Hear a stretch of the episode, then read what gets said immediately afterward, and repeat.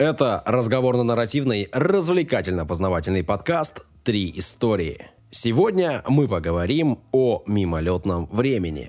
О Пангее, И о любопытстве писателя. У микрофонов Данил Антоненков, Лена Гущина. И Александра Нищук. нас трое, в студии снова Лена Гущина. Привет. А она вообще выходила из нее? Или так? Ну, тебе лучше Спряталась. знать. Студия географически находится недалеко от твоего У меня много за- э, места обитания постоянного. Три истории мы расскажем сегодня, да. Голос у меня немножко ниже обычного. Ух ты, господи. Да. Нет, давай сразу признайся, что ты до того, как включить микрофон, наслаждался и ублажал себя своим голосом. Ну, признайся, Саша, будь честен с нашими А слушателями. мне не стыдно. Зря он сказал, что это он. Так бы все думали, что Шаляпин. Но не Прохор. Это, это хорошо. Это хорошо. Для кого? Прохор сейчас такие бабки поднимает на своем бизнесе. У него есть бизнес? Конечно, У он, него ж- есть он- он- бабки. он, э, женится на бабках, а потом бабки. Ну, давай, давай. Шутки юмора веселья. За Это 300. тоже будет в наших э, историях, но не только. Будет там еще и смысл. Ну, если вам понравится, то оставьте свои комментарии там, где вы слушаете. Все. Отбивочку, пожалуйста. История Пангея. Мгм. В общем-то, все слышали, да? Сейчас об такое? этом много говорят. Да? А где? Ну, что-то говорят там, геи там. Нет? Паны геи. Польские, что ли? Так, Польские мы геи. сейчас уйдем Об в этом- политику. Все, все это надо нафиг вырезать. Об Да. этом действительно Не много надо сейчас все говорят. вырезать. Что, что за манера все вырезать у кого-то что-то? Ладно. Известно, что раньше все наши континенты были объединены м, в один. Ну, да? Это многие знают. Некоторые ученые так говорят. Да, да, это действительно теория, потому что не проверить. Ну, то есть ее как-то Мгм. Надо доказывают. спросить у Юрия Лозы. Он знает точно. Сто процентов. Ему один миллиард лет. Ну, многие вспомнят еще, кроме Пангеи, э, Гондвану. Да. Да, ну, то есть на слуху. Но Гондвана – это древний суперконтинент в южном полушарии. Он включал Африку, Южную Америку, Антарктиду, Австралию, Новую Зеландию, Аравию, Мадагаскар и Индостан. А северное полушарие он не включал. То есть это такой э, не полусупер. Да, потому что Пангея больше. М. Пангея образовалась как раз-таки из Гондваны и Лаврусии и Сибири, когда они соединились. Вот, То есть вот, вот эти уже названия вы не знаете. Ну, Сибирь еще слышали. Да. Правильно говорит Лаврусь. Лаврусь.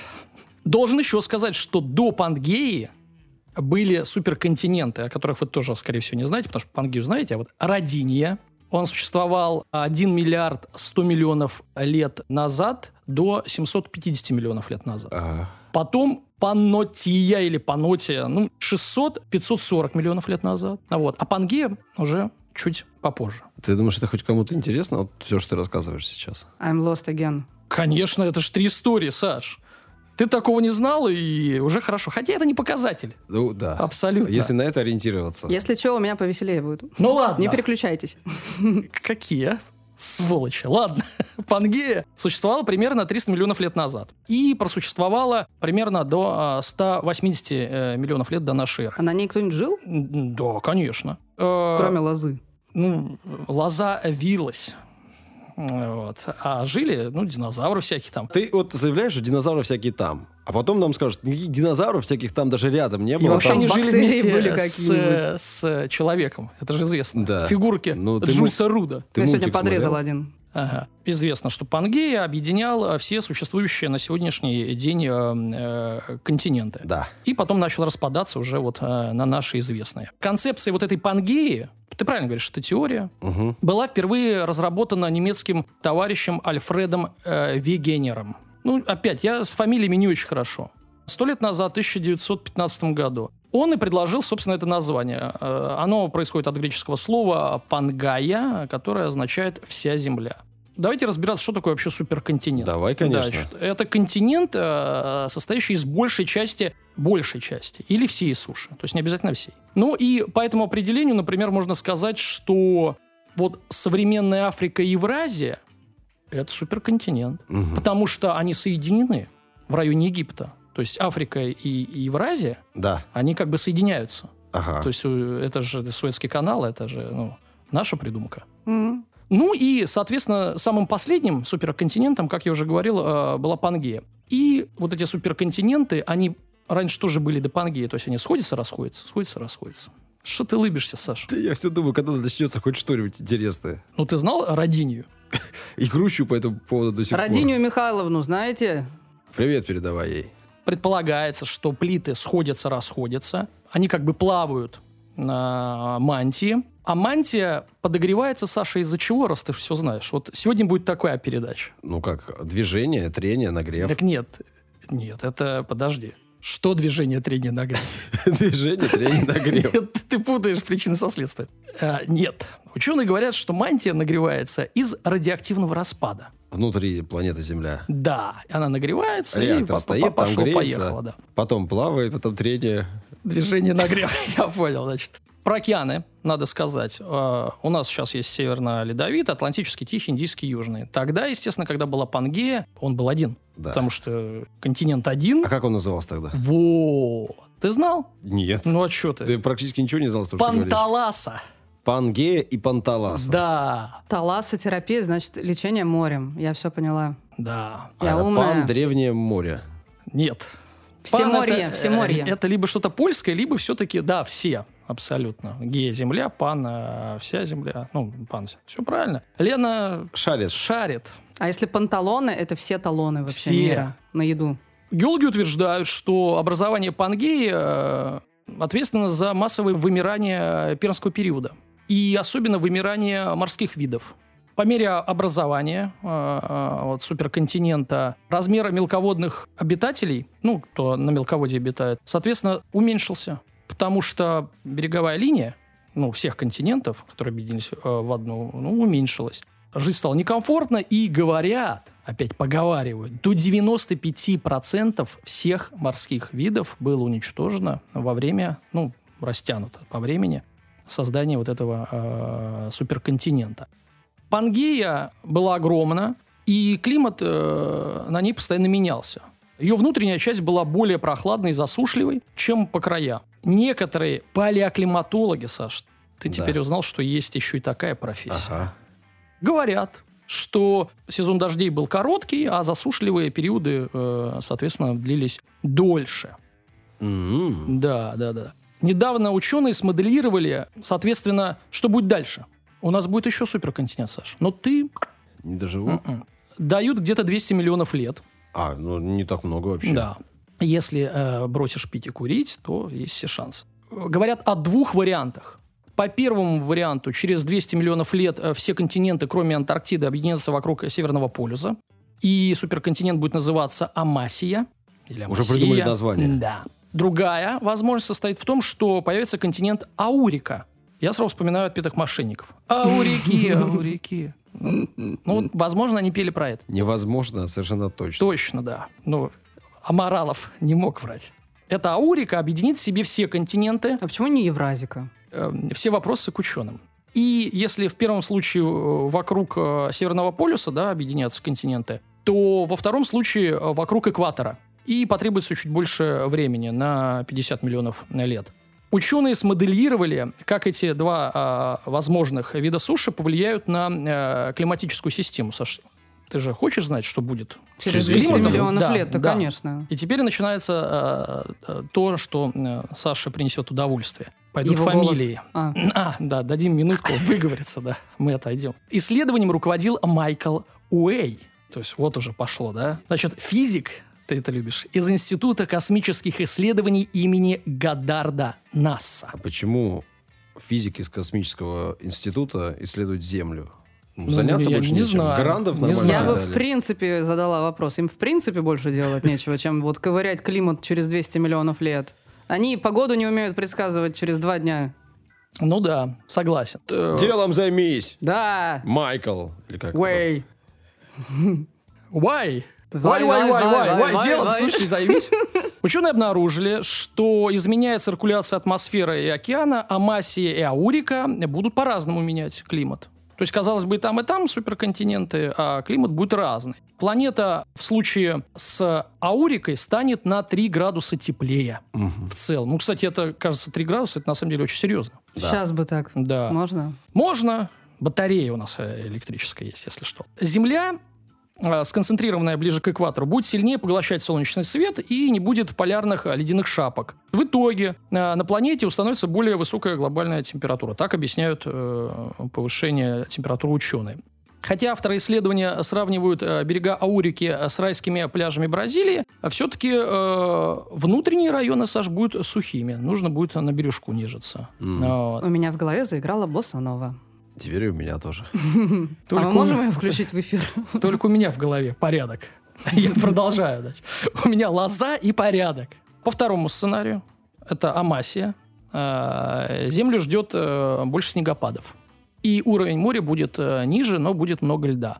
И, собственно, у меня все. Да, остается только процитировать Некрасова, да, помните. Жаль э, только жить в эту пору прекрасную. Уж не Просто придется. ни, ни мне, ни тебе. Все о Пангее, Прямо Саша. дороженька, насыпи узкие.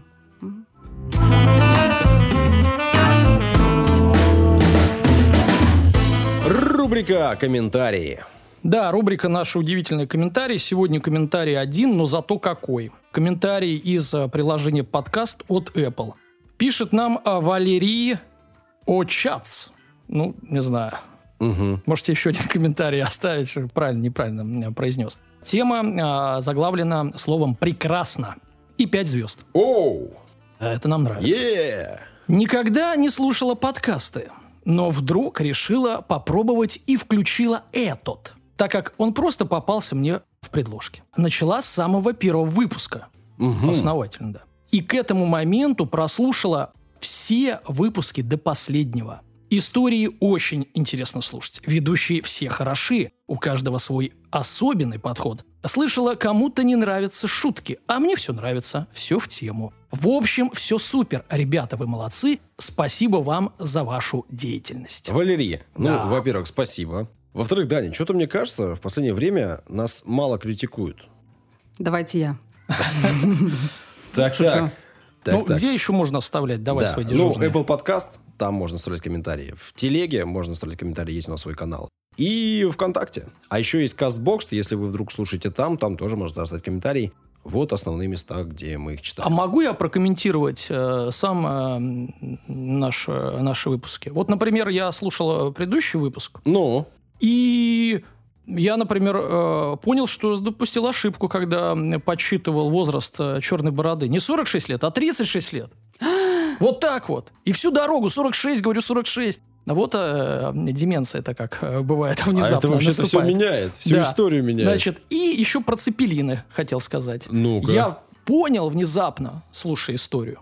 Что, ты слушаешь наши истории? Да, да, да. Я самый преданный слушатель. Я их два раза слушаю. Сначала, как, когда вот в прямом эфире, а второй раз уже в записи. Цепелин мягкий, ты же говорил о мягких и жестких. И полужесткий. Значит, мягкий цепелин Да. – это а, вот это воздушное судно спасателей а, из мультфильма Чип и Дейлы. Да. Там вот э, Рокки, Гайка. Да. и- вот у них мягкий цепелин. Да. Вот, все. Это мой комментарий. Елена. Да. Лена. Да. Ленусик. Да. Леночка. Поговаривают, у тебя есть история. Говорят, что кур даят, э, Сашенька. Так, э, Ничего себе. Вот это ответочка. как вы думаете, из чего вообще складывается мастерство писателя? Давайте поговорим об этом. У меня сегодня такой философский разговор с вами. Да, я это уже понял по настрою э, на моей истории, что философский у тебя разговор будет, значит, ну, на мой взгляд, из э, его безудержной фантазии и житейского опыта. Так. А я могу сказать, что один э, наш слушатель постоянный тут взялся книгу писать. Да ну, Да. а ты фамилию не назовешь? Фамилию называть не буду. Родственник, наверное. Но прислал мне э, первую главу. Так, так. Так Фанфик, что ли, про вас тут? Так, подожди, а его не Александр зовут? не, не буду раскрывать тайн. Ну, я еще не, не взялся. Еще не взялся. Пока только увидел, что написано немало уже. И ради этого ты прерывал Лену? Да. Так из чего складывается его мастерство, как вы думаете, Пока господин? не, пока не выяснил. От что- безделья, от, от того, что много свободного времени. А, От чего еще может складываться? Ну, умение э, выражать свои мысли, Да, да? вот мне тоже так кажется, что очень важно э, иметь хороший слог, Мгм. ну, то есть просто красиво писать. И мне Это понравилось- необходимо, но недостаточно, как в математике. И второе, это, конечно же, либо жизненный опыт, либо какая-то фантазия должна быть и так далее. То есть э, человек, ну, вряд ли может быть хороший писатель из ребенка прям маленького. Он может что-то насочинять, но он вряд ли это сделает э, так, как это сделает Ну кто? Какой-нибудь Бунин, да? Ну вот видишь ли, она могла коротко сказать, да, Данил, ты абсолютно прав, все перечислил. Да, Данил, ты абсолютно прав, и все перечислил верно. И вот теперь, внимание, еще один вопрос. Кем вообще, вот по вашим сведениям, работали всякие интересные писатели? Ну, скажем так, когда они не были дворянами, какими-нибудь такими, знаете, которые жили, делать нефиг, там, давайте деньги тратить будем. Ну вот, э, Ну, дипломатами, дипломатами, да. врачами. Врачами. Это ты Чехова и Грибоедова вспомнил? Э, Еще Булгаков был врачом. Мгм. Так. Да мне кажется, вот как раз-таки профессии могут быть какими угодно, там, вплоть до грузчика. То есть, Мгм, мгм, ну, на мой взгляд. Это никак вообще не связано с писательской деятельностью. Ну, разве что хороший писатель, ну, мне кажется, должен все-таки с людьми общаться. То есть писатель такой и иметь профессию, все-таки, которая м, ну, гарантирует пересечение со множем- э, множеством э, людей чтобы их истории э, слушать, списывать э, персонажей Но все-таки это связано, мне кажется, все равно. То есть, чем у тебя более такая м, коммуникативно ориентированная профессия, тем, по идее, ты, наверное, больше в свое писательство вложишь. Да, конечно, я Мгм. об этом говорил. Кстати, я тут выписала интересные э, профессии у некоторых. Вот, например, вы знали, что Евгений Замятин строил ледоколы? Нет. Прикол, да? Ну, что Флеминг был разведчиком, это все, наверное, знают. Ну, про остальных уже, в принципе, чуть-чуть сказали. Сегодняшний мой герой, я не сразу скажу, кто это, но я вам чуть-чуть э, намекну. Возможно, вы вместе с нашими слушателями погадаете. Мы я потом у- скажу, кто. Мы у Лены перед стартом говорю, о ком хоть история это будет? Она говорит, не скажу. Не скажу. Говорит, загадка, тайна. Сих Покрытая мраком. Итак, наш сегодняшний герой родился. Я не буду говорить его, ладно, биографию. Я не буду вообще, в принципе, о нем рассказывать супер подробно. Я расскажу о части его жизни, когда он очень много кем работал.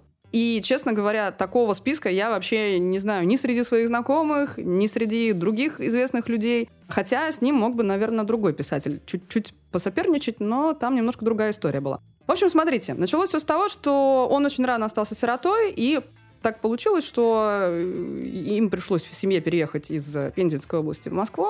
И потом он сначала в гимназии военной учился, потом он закончил э, военное училище. А в, в конце 19 века, скажем так, конкретно в 1894 году, он ушел с военной службы в чине поручика. И вот впервые в жизни он столкнулся с тем, что он был совершенно свободен в выборе своего занятия. И тут понеслась, ребята. Однажды уже в будущем он набросает краткий перечень профессий, которые он осваивал за годы своей неприкаянности. Он был репортером, управляющим при постройке дома, разводил табак, махорку, серебрянку в Волынской губернии. Серебрянку это? Серебрянку. Это так называется сорт. Да, махорка такая. мгм. Служил в технической конторе, был псаломщиком, служил на сцене, изучал зубоврачебное искусство, конкретно протезную технику. Мгм. Давал уроки детям, пробовал постричься в монахе. Пробовал. Пробовал, мне это тоже. Наполовину удалось. В барбершоп пошел, можно я под монаха? И и не досидел до конца. Такой, стрижка только начата, только начата, как в мультике. Был заведующим учета кузницы в столярной мастерской при сталелитейном и рельсопрокатном заводе в Волынцеве. В течение одного лета служил в артели подрядчика в Киеве по переноске мебели фирмы Лоскутова. Носил кирпич на козе, мое любимое. Работал осенью по разгрузке арбузов. И все это один человек. Это не полный список, это просто вот э, то, что сразу на ум пришло. Я, кстати, расскажу еще Сразу же. про, про, две его, про два его увлечения, собственно, на них я остановлюсь подробнее. То есть про это, про все я не буду говорить. Я вот обозначила, а дальше будет прям прикол. Так, Итак, кто бы, прикол. это, кто бы это мог быть? Давайте подумаем. Мы все этого писателя прекрасно знаем, мы проходим его в школе. Он Ага. известен своими рассказами. Малая проза в основном. Проза. Да. Не знаю. И это Александр Иванович Куприн. Мгм. Ну, Кто догадался из слушателей, тот молодец. Целую. Ну, ра- разве что можно было просто перечислением э, каких-то писателей да, из школьной программы. А так, Куприн. Ну, кстати, Куприн ну, для меня там не входит в, в- в- В топ. в топ. э, Ну, все-таки У меня входит. фамилия известная, да? Ну, то есть Куприн, конечно, все, да, Куприн. Но так, чтобы там им зачитываться и э, как-то А у знаешь, нас не я принято. А я вот зачитывалась, и Ну, всем своим ученикам, всем своим ученикам, я, если что, преподаю еще Мгм, немножко. мгм. Всегда говорю, что если нет времени читать большие романы, читайте рассказы Куприна. Так, самый известный рассказ Куприна. Быстро. Поединок, наверное. Мгм. Не знаю, по- если, если, господи, пойму, чуть не сказала, это повесть, это яма, наверное. Кстати, прекрасная про проституток, замечательная. Остро-социально бичущее. Да не, у него, вот мне нравится в его м, прозе именно то, что он может на двух-трех страницах прекрасным языком такую историю рассказать, там такой сюжет будет, у тебя волосы шевелятся на, на всем А теле. Шукшин так мог. Там чуть-чуть жанр другой. Ну. Мне буквально... Шукшин больше он про иронию. А, Ну, Там а все зде- по а сложных а щах, зде- да? Шукшин ближе к фильетону. Куприн ближе к такому вот эм, жесткому реализму, где-то даже, может быть, к очеркам каким-то. Ну, то есть это такая уже литературоведческая у нас беседа, сейчас все уснут вообще. Буквально на днях мне сказали, что если я не читал «Ямы», то я вообще, в принципе, не могу считать себя хоть сколько-то образованным человеком. Образовано в какой области? Ну, Саш, Проститутоведение? если ты ямы прочитаешь, ничего не изменится. это правда. Там, да. кстати, сериал есть э, не так давно, несколько лет назад сняли. Очень неплохой по мотивам разных его произведений. Я считаю, очень хорошо снято. Интересно. Корней Чуковский Мгм. говорил про Куприна. Этот Он- входит в топ твой, Даня? Да, этот входит. Чуковский крутой был. Корней Он, он же, он же наш. Корнейчуковский. Да. Он по-мальчишески щеголял этой своей многоопытностью. Кичился ею перед другими писателями, ибо в том и заключалось его честолюбие – знать доподлинно не из книг, не по слухам, те вещи и факты, о которых он говорит в своих книгах. После того, как он ушел с военной службы, он поселился ну, в Киеве, там, в других каких-то южных городах. И, значит, э, стал знакомиться со всеми подряд. То есть с кем он тусил? Сплошная богема, ребят. Репортеры, спившиеся актеры театра, студенты, городские сумасшедшие, грузчики, художники, циркачи. Ну, красота. Богема, да. Вообще, я считаю, круто. Я в свое время даже записывала аудиокниги из цикла «Киевские типы». Несколько рассказов я записывала. Боже, это был чистый кайф. Там еще такие словечки прям, ой, то, то и дело ударение проверяла. И, кстати, это одна из больших, ну как больших, из больших, одно из больших начинаний. То есть это первый его такой цикл основательный. И вот здесь стоит чуть-чуть остановиться на цирке, потому что, как мне кажется, да не только мне, чего уж говорить, э, Куприн самый большой фанат цирка вообще в русской литературе. Мгм. Столько, сколько про э, цирк написал Куприн, наверное, не написал никто. Он с детства очень его любил, был знаком со многими известными цирковыми артистами, атлетами, А дрессировщиками, вот клоунами. странно, да? Вот, то есть он вроде служивый человек и цирк любил. Обычно же говорят. А, пословица. Ты В этом армии, да. Поговорке. Мгм. Так. Так, а он и там, и там мог посмеяться, прикинь. Мгм. Там такая история была, что он ехал, он закончил училище, и вроде как он в военную какую-то академию, что ли, он собирался, поправьте меня, дорогие слушатели, если можете, поступать. И что-то, короче, он по пути там какого-то полицейского в речку скинул. Ну, а он- этого... а он стоит? Из-за этого, в общем, он что-то не пошло у него слу- служение дальше. Ну, такой он вольный был человек, не хотел он особо служить. Так вот, он очень интересовался вот этим цирковым людом, и настолько ему это было интересно, что когда он еще подрабатывал репортером, он даже на два месяца присоединился к цирковой бродячей труппе. Мгм. Труппе. Не труппу. Да, да, понимаю, понимаю. И, Лен, и- я и понимаю он всё. по гастролям ходил. И тут что хочется еще сказать? Что? Да, говори. говори. Не, я хочу сказать, что ты по Саше это не равняй наших слушателей, понимаешь? Да, я низшая граница. Ладно, ладно, это мы вырежем. Так, Саню, да хватит вырезать. Не надо Сашу вырезать. В общем, э, он в начале 20 века уже начал получать кое-какую известность и Ага. познакомился с другими писателями. Ага. Например, с Чеховым. И вот Чехов его консультировал в рассказе «В цирке». Мгм. Там э, в центре повествования больной атлет. Так. Но у него сердечко там бобом. Не буду говорить, если не читали. Там маленький такой рассказичек. Я его тоже когда-то читала. Не помню, где, когда и как, но точно помню, что чита- читала. Но он настолько интересно был Ну написан, как где? В понимаете? транспорте, наверное. Нет, я имею в виду в, в микрофон в студии, я помню, что я его где-то Ага. читала, но не помню при каких обстоятельствах. И вот я помню, что это было так интересно, он описывает его мышцы, вот прям как они буграми там всходят, как у него рубашка топорщится. Мне казалось, я прям потрогать этого атлета могу. О, Да. не могу, а хочу. Правильно подбирать Он какой-то урод был. Там вряд ли хотелось бы. То есть я к тому, что вот Чехов его даже консультировал. И э, Куприн писал Чехову, в наше просвещенное время стыдно признаваться в любви к цирку, как и в наше просвещенное время. Мгм. Это вставка от меня. Но О. у меня на это хватит смелости. Куприн наполовину татарин. У него мать была из татарских князей какая-то такая. В общем, у него дядя какой-то был там заклинатель лошадей. В общем, Мгм. интересная семейка На была. дудочке, да, играл? Зачем? А, на, ушко, на, на ушко шептал. А, понятно. Да. Я скажу тебе на ушко, ты зеленая лягушка. Какой-то кладезь. Меня сегодня понесло куда-то, извините, пожалуйста. Как, Значит так, как ту лошадь в обрыв. смотрите. Летим в пропасть. Да ладно! Так, все, успокоились. Если у него не было для дрессировки полудиких жеребцов, он у себя на кухне в Гатчине укращал черных тараканов. Мгм. Они сбегались к хлебу на скрип пробкой о стекло. Классный Мгм. звук, знаете такой? Мгм. Самых понятливых и быстрых он отмечал белым пятнышком на спине, Неплохо. ставя его кисточкой. Вот такие были цирковые почему развлечения. черные тараканы? Они все рыжие же обычно? Или та- там особые татарские? Они разные. Гатчинские. Ну, в Гатчине. А, в Гатчине. Да. татарские завезенные. Нет, я не, я не видел черных тараканов. Только У, вот они только разные рыжих. бывают. Хорошо. Я даже видел белых прозрачных. Ничего себе. Хорошо. И еще, мне кажется, интересное эм, влияние циркового прошлого прослеживается в следующей байке. Раз сидели в ресторане у Иванова или у Иванова. Тут э, каждый Иванов сам Если, если он болгарин, то и у Иванова, конечно. На Большом проспекте на углу Введенской. Куприн, Грин, совсем еще молодой Соколов-Микитов. Язвительный Александр Степанович Грин что-то сказал, что Куприну не понравилось. Куприн был мастер ножи кидать. И вот Александр Иванович метнул в обидчика вилку. Молодой Иван Ну, Соколов ножи, не вилки же. Соколов-Микитов подставил руку, вилка в руку вонзилась.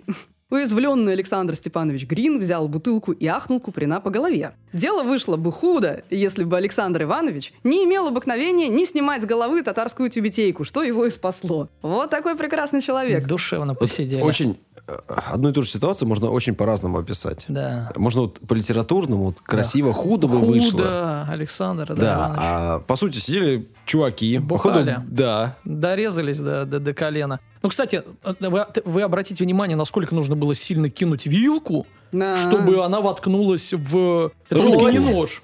Да, а если бы он попал, ну, куда-то в, В лицо, глаз. да, это все, до свидос. Сидеть бы ему. Сейчас А еще будет прикол. лежать. да. Мы немножко с ним э, на одной, Похоже. на одной волне, Тоже я считаю. кидаешь столовые А, приборы. В общем, Куприн, кроме этого, кроме всех вот этих вот перечисленных мною профессий, он еще вообще любил экстрим. И Мгм. вот дальше э, хочется маленькую заметку рассказать. От 10 ноября или 28 октября, там разные стили, видимо, 909 года. Мгм. Заметка называется «Куприн в роли водолаза». Так. Если что, водолаз я тоже чуть-чуть, но не такой, как Куприн. Поселившийся в Одессе писатель Куприн сегодня дебютировал в роли водолаза. После свободного полета на воздушном шаре, то есть сначала там полетал, Мгм. он, поклонник сильных ощущений, задумал опуститься на дно морское. Спуск состоялся благополучно и успешно.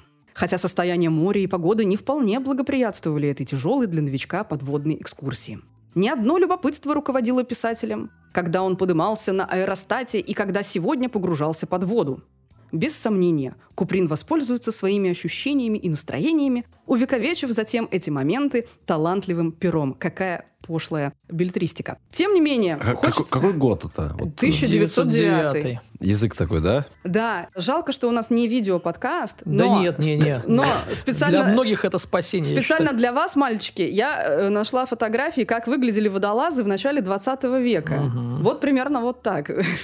ну, если ты разглядишь, вот, во, смотри. Да, я вижу. Мгм. А вот так выглядел Куприн. Мгм. Смотри, даже шляпу не снял. С картинками прям. Да. Са- Самое интересное, что скафандр у него был с дырками, и это не помешало Александру Ивановичу Куприну нырнуть аж четыре раза Фото. Значит, э, Куприн в костюме водолазном. и э, в шляпе, а еще с усами. У него усы такие и борода.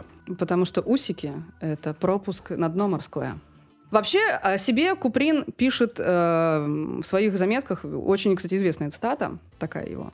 Ей-богу, я хотел бы на несколько дней сделаться лошадью, растением или рыбой, или побыть женщиной и испытать роды. Я хотел бы пожить внутренней жизнью и посмотреть на мир глазами каждого человека, которого встречаю. И мне кажется, это и есть ключ к его...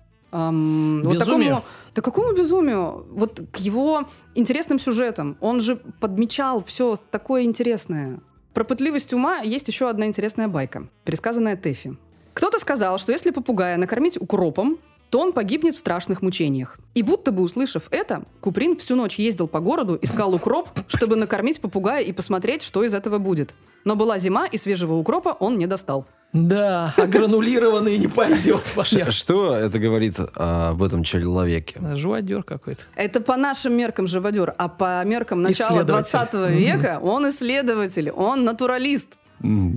Э, И буквально последнее. Хочется, знаете, от- отметить еще его смелость, решительность и веселый нрав. Хочется что сказать. Значит, было собрание, я не буду просто все зачитывать. Не надо, Коротко, было собрание. пожалуйста. Э, Очень важное. Все при параде, 50 человек э, в ресторане сидят, пальчики оттопырили, кушенькают. И тут, значит, подходит никому непонятный какой-то бомжеватого вида человек, В водолазном костюме. почти, Мгм. эм, ну, в поношенном пиджачке, и говорит, господа, протанцевать вам джигу, танец английских моряков. И все такие, джига, что это такое джига? Мы только джигана знаем.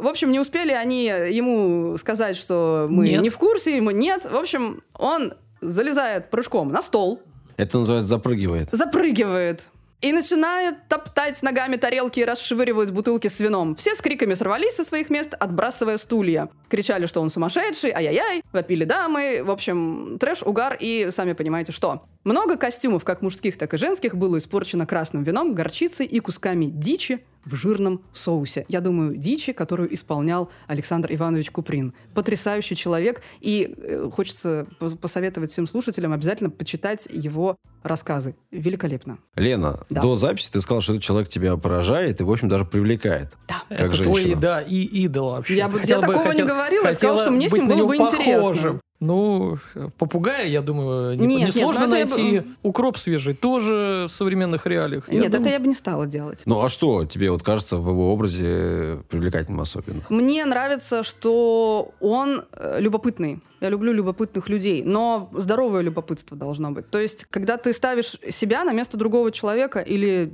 не знаю, кого там он хотел, лошадь э, из себя сделать. Да, и женщину тоже. Э, Да, или, или родить там. Это же очень круто. Это говорит о том, что он все-таки эмпатичный, несмотря на историю с э, попугаем, окей. Не, ну подожди, там много историй. А я вот давайте мы на, любим лирические отступления после истории. Я, да, человек любопытный, спору нет, но история с попугаем раз. Вторая история э, броски его э, вилкой в человека. Третья история, люди кушают, э, ну не смотри, что буржуи, какая разница, забраться, помешать им. А где эта грань-то? Даня. А где грань? Даня, Алкоголь. Ну вот тебе грань. Там 24 грани или 54, сколько? Даня, Да. жизнь у человека была полная, объемная, а историй рассказано было немного, и выбирала их Лена. А. Возможно, это говорит не о нем, а, А, что-то о. Ну, Лене. конечно.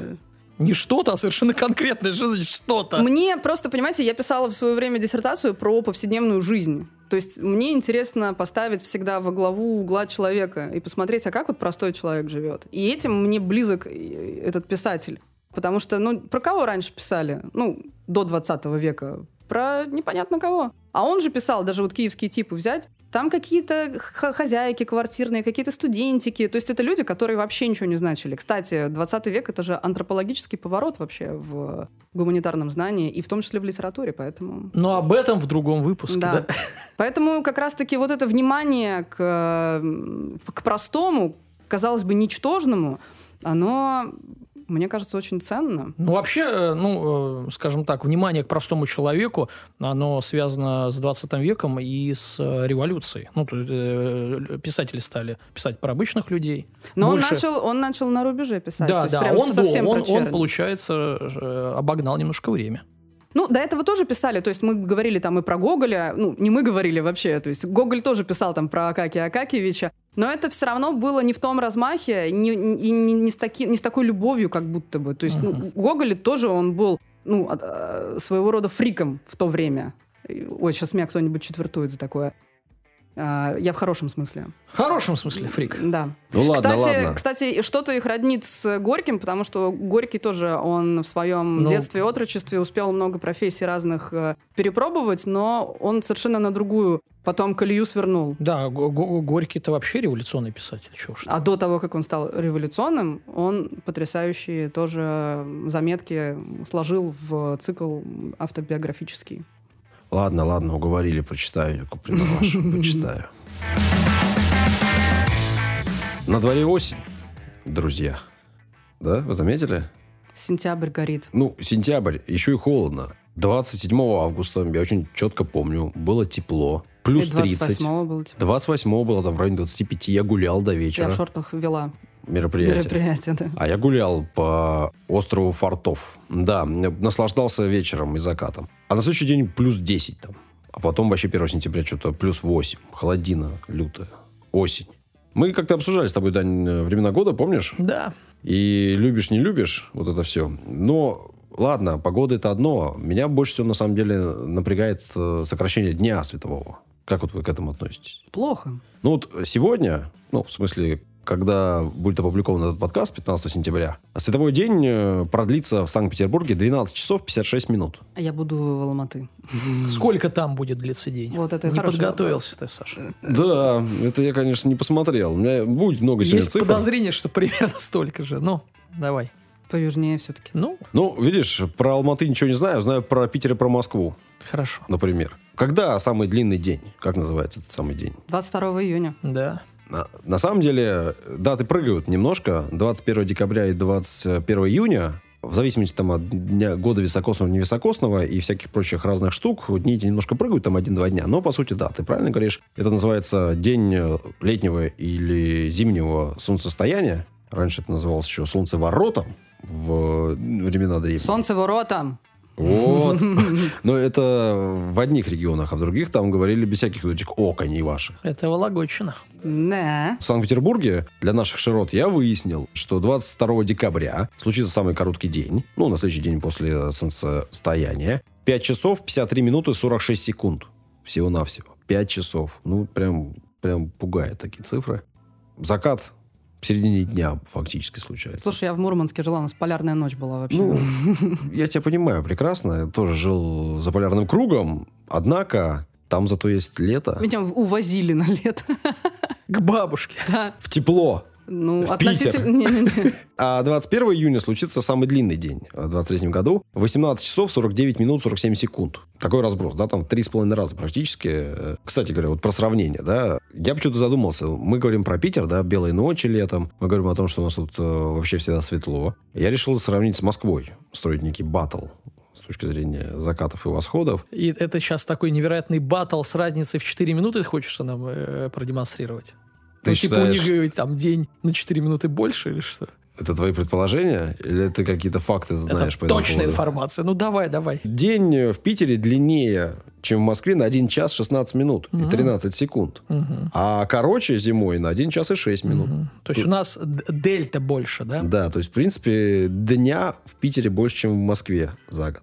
Ну, Вот. Нет, почему Солнце в среднем? только меньше. Ну, в среднем ты говоришь, там больше, летом больше, а зимой меньше, так? Да. Ну, значит, не больше. Ну, зимой меньше на 1 час 6 минут, Но, а летом больше на 1 час 16 минут. ах ты, ешкин, матрешкин, все ясно. 10 минут. Надо еще распределение по На году год. посмотреть, по Ну, дню, вот, по вот, каждому. вот, вот. Что ты? Вот. А ты абсолютно ненаучные Абсолютно какие-то научный данные. подход. Ну, А что толку от этого дня, если небо затянуто тучами? Точно. а, а- а в наушниках, в подкастах тебе рассказывают такую скучную историю. Ты Что мне толку от этих 10 минут? ответочки кидаешь? А давайте за укропом съездим. Знаю одного нашего слушателя, у него зоомагазин есть, кстати. Попугайчиков Саня продает.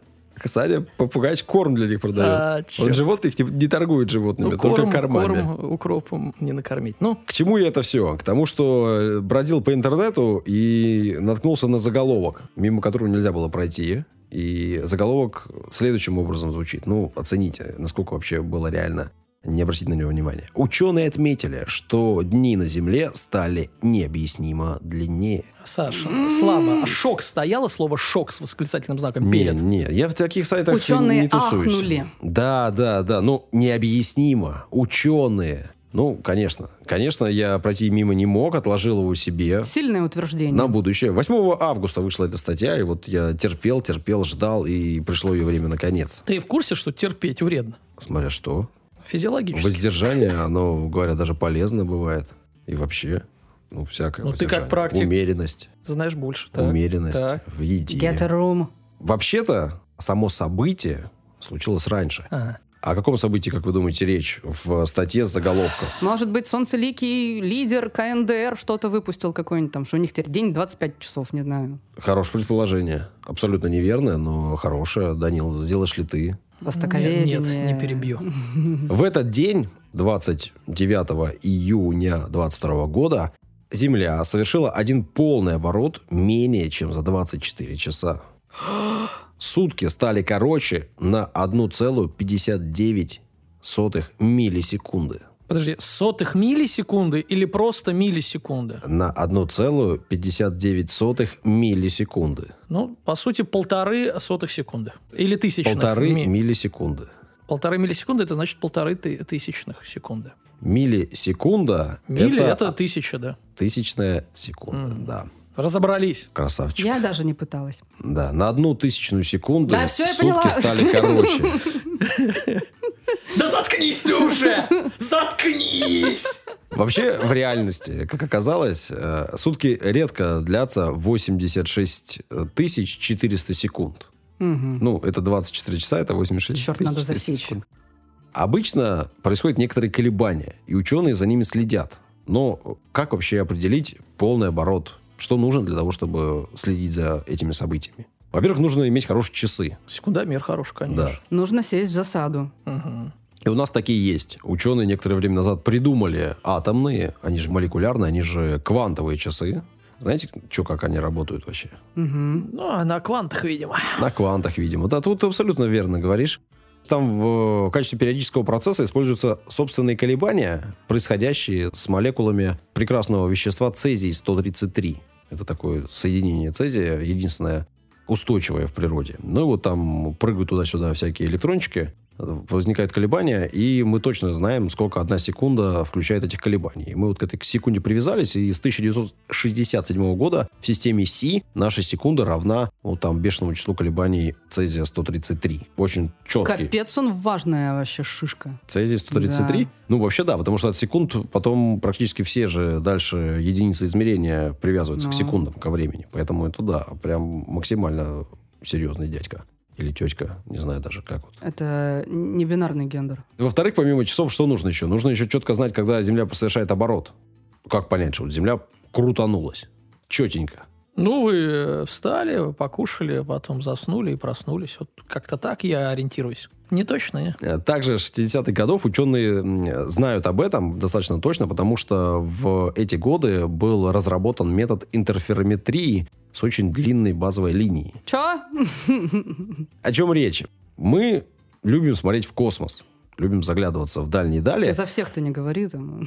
Мы это ученые, А. специалисты. Саша себя тут же к ним присобачил, ага. Ну, и для того, чтобы смотреть вдаль, нужно иметь э, хорошую оптику. Ну, и у этой оптики должно быть хорошее разрешение. Так вот, угловое разрешение конкретного телескопа, с помощью которого ты будешь наблюдать за звездами, зависит от двух основных параметров. Первый – это диаметр его линзы, а второе – это длина волны, э, за которой ты наблюдаешь. Ну, там, например, свет, да, это э, определенные длины волн, и ты, в принципе, не можешь особенно ничего с ними сделать. Вот если ты хочешь посмотреть на видимый спектр, ты привязан к этой длине волны. Если ты следишь за радио... Я свободный человек. Я ни к чему не привязываюсь. колебаниями, то, соответственно, длина волны тоже определена. Поэтому единственное, чем мы можем это самое разрешение повышать, это изменение диаметра линзы основной. Но вполне понятно, что линзу нельзя сделать бесконечно большой. Поэтому ученые думали-думали и придумали, что можно не линзы использовать, а Зеркала. антенны. А. Антенны. И объединять, Почти. объединять это- эти радио... Есть, есть радиотелескопы, да. Я в Вот. Абхазии, не в Абхазии, в этой, в Карачаево-Черкесии. Ну вот, эти самые радиотелескопы, соответственно, объединяются в единую систему и образуются огромные радиотелескопы, интерферометры. Соответственно, можно разместить эти самые телескопы на разных концах планеты и использовать огромное расстояние. То есть линза получается очень большая. Синергия. Во, во, оно и есть, да, модное словечко. Соответственно, э, когда ты наблюдаешь за чем-нибудь, за каким-нибудь событием, и у тебя телескопы разбросаны по разным концам планеты, ты очень четко понимаешь, когда происходит оборот ее. С 60-х годов мы очень точно знаем, когда совершается полный оборот. И вот с этих самых 60-х годов, когда у нас появились часы и появились знания об обороте Земли, мы стали следить за вращением нашей планеты. Зо. Зоовращением, да. Ну, эти, мы же слышали песню в детстве все э, про белых медведей, которые трутся о земную ось. Мгм. Ну, Так что зоовращение, конечно, Мгм. вот это оно и есть. Что хотел сказать так? Чему это вообще все? Ну, я, если, Саш, честно, пока еще не понял, что ты хотел сказать. Может, самое время открыться, камин-аут сделать? темы. Не держи в себе. Я вам уже сказал, рекорд 1,59 миллисекунд. Мгм. Короче, сутки Все стали. ясно. Я вам... А они до сих пор такие короткие или только один раз? Это хороший вопрос. Ой, спасибо. Дам тебе на него ответ. Но не сейчас, а в следующем выпуске, да? За время, меня не будет. за то время, когда мы проводим э, исследования, мы, это человечество, мы выяснили, что действительно Земля по-настоящему неравномерно крутится. И происходят различные колебания. Саш, знаешь, что я понял из твоей истории? Что ты очень любишь себя а, приписывать к неким сообществам. То ученых, то человечество. Ты одинокий человек, да? Ну давай, поговори об этом. Да, я одинок. Вот, все, хорошо, мне достаточно. Я одинокий бродяга любви Казанова. Даня, ну подпевай, ну что ты? Не бросай женщину одну в этом деле. Да, происходят колебания постоянные, но таких рекордных, рекордно больших не было до этого момента зафиксировано. При этом на вращение Земли оказывают влияние, например, землетрясения. Кажется, ну, да, это серьезное глобальное событие, но как оно может э, поменять длину суток? Одно из самых явных таких изменений э, случилось во время Великого Восточно-Японского землетрясения. В 2011 году в Японии, недалеко от острова Хансю, случилось землетрясение амплитудой примерно 9 баллов. Это когда Фукусима там? Это, вот это, Не это? Фукусима недавно. Так 11 11-й год, год. 10 лет назад. 11. Че, столько уже время прошло? Время летит. Да, я нет. думал, что и вообще-то быстрее 5... тебе только что рассказали, что оно а, быстрее вообще-то ну, идет. Да, уже. на полторы миллисекунды. Ну. Так вот, Ничего э, соответственно, случилось цунами, ага. и это событие, и землетрясение, и цунами в первую очередь, повлияли на скорость вращения планеты. Одно только вот это мгновенное событие изменило продолжительность суток на 1,8 микросекунды. Ну, микро это еще меньше. Это одна миллионная ну, секунда. Ну, вообще Ну, 1,8. Угу. Одно только землетрясение. А вообще постоянно происходят некоторые события, которые меняют э, время вращения. Например, ты говорил про континенты сегодня, это интересно, потому что... Ну, вообще-то не было похоже, что тебе интересно. То ли дело, Куприн. Танцующий Ты говорил о том, что одна из э, возможностей э, это что все континенты объединятся в районе Северного полюса. И да. прямо сейчас действительно наблюдается тенденция движения континентов наверх. И это увеличивает скорость вращения планеты.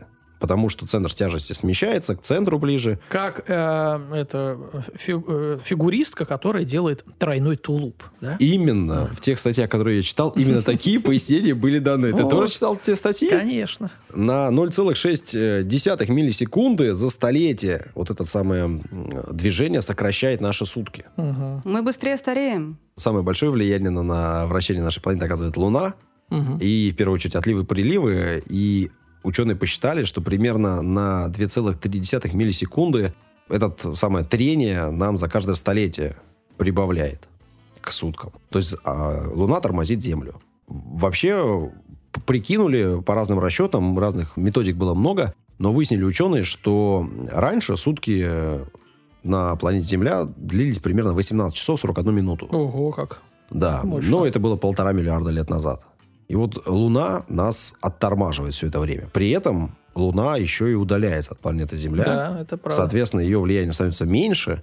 И вообще непонятно. И тенденции очень разные. По одним тенденциям вот с 60-х годов вроде бы Земля замедляется. По другим вроде бы наоборот начинает ускоряться. И ученые до сих пор Запутались. реально не понимают, что происходит и что на что влияет. Но получается, она замедляется из-за Луны, ускоряется из-за движения континентов, например. да? Например. Но есть еще всякие землетрясения, есть еще какие-то события, которых мы не понимаем, почему это так. Возможно, как-то там еще Солнце влияет на все на это. И, Может быть, еще что-то.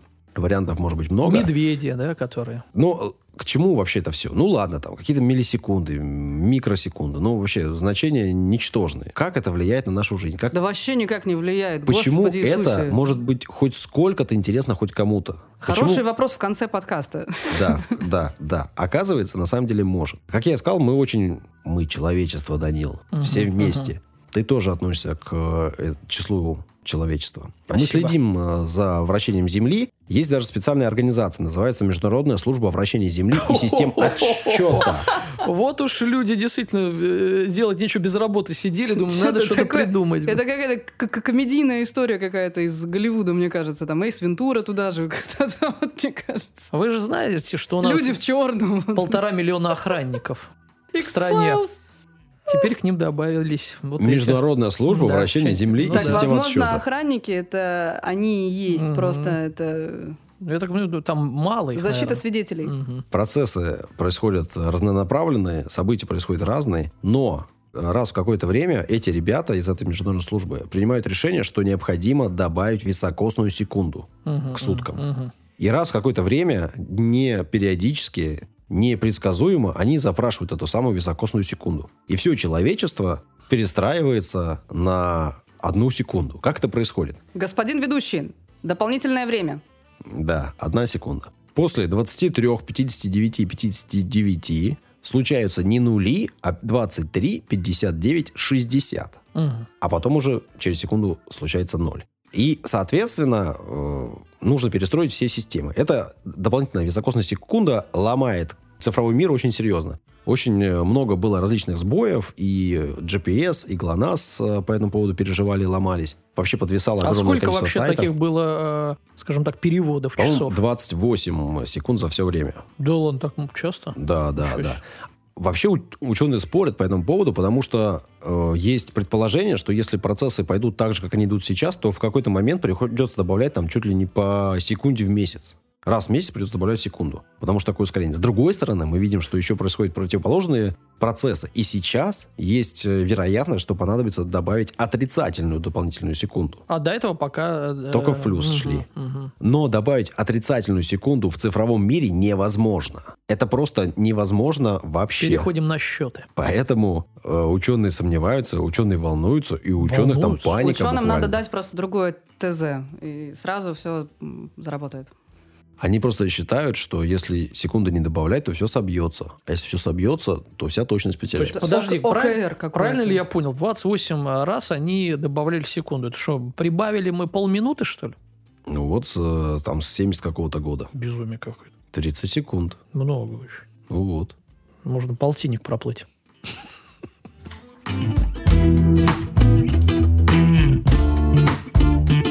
Рассказали три истории.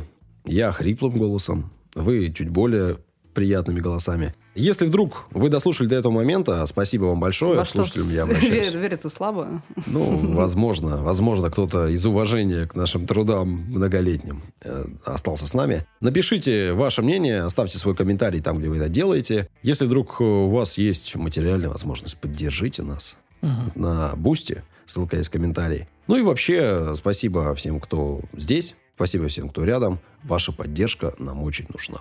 Ваши лайки, сердечки, большие пальцы вверх. Пока-пока. До свидания. Пока.